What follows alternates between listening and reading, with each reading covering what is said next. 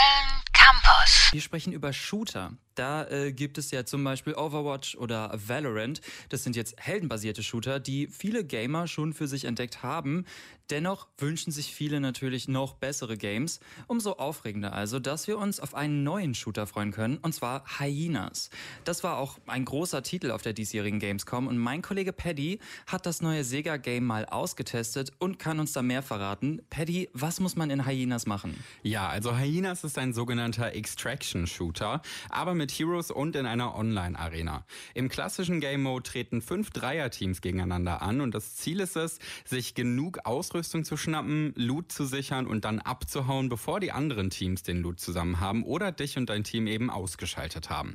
Sprich, man startet, sucht nach Gear in Form von Schutzschildern, Heilpaketen, Granaten und begibt sich dann auf die Suche nach Loot, der in dem Spiel als Merchandise bezeichnet wird. Dabei kämpft man dann gegen Drohnen und NPCs, die einem ebenfalls Loot und Ausrüstung geben und dann kommt es natürlich irgendwann dazu, dass man auf die anderen Teams trifft, mit denen man sich ebenfalls betteln muss. Da kann man den gesammelten Loot von den anderen Teams einsammeln, wenn man jemanden downt oder man kann das gesamte Team eliminieren.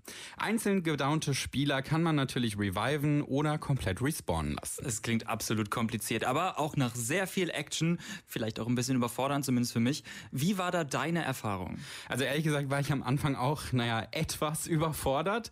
Das Gameplay und die Regeln waren schon sehr viel und als wäre das noch nicht genug, gibt es noch ein weiteres brandneues Feature, Zero G.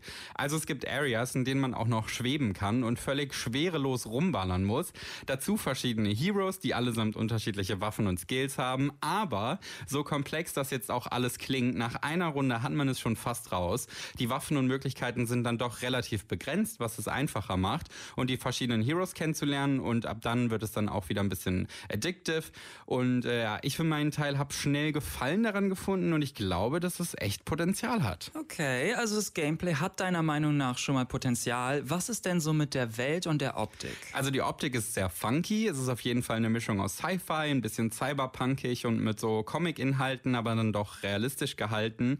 Es fühlt sich also alles sehr schlüssig an, so ein bisschen durchgeknallt, hat sowas gewisses, äh, so durchaus gewisse Suicide Squad-Vibes, aber wirkt auf jeden Fall gut.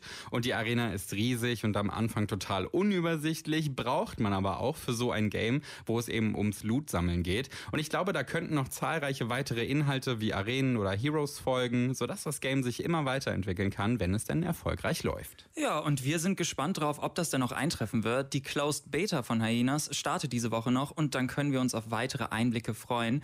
Paddy ist zumindest schon mal guter Dinge, dass das ein flottes Game werden könnte. Vielen Dank dir fürs Vorstellen. www.kölncampus.com www.kölncampus.com